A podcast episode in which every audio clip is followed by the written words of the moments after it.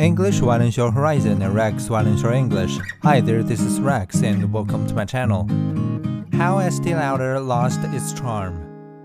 Estee Lauder is not looking her best.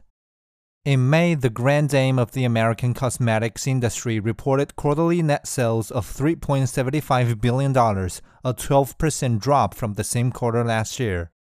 The conglomerate also lowered its sales forecast for 2023 from a year on year decrease of 5 to 7% to 10 to 12%, as sales at Asian airports and other travel retail outlets in important markets recovered more slowly than anticipated.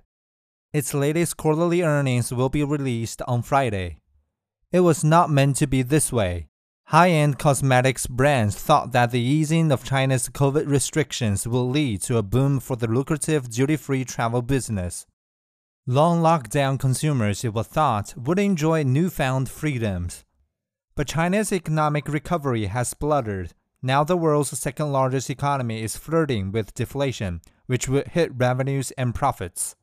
Time perhaps to work some of Estee Lauder's revitalizing magic on its own brand.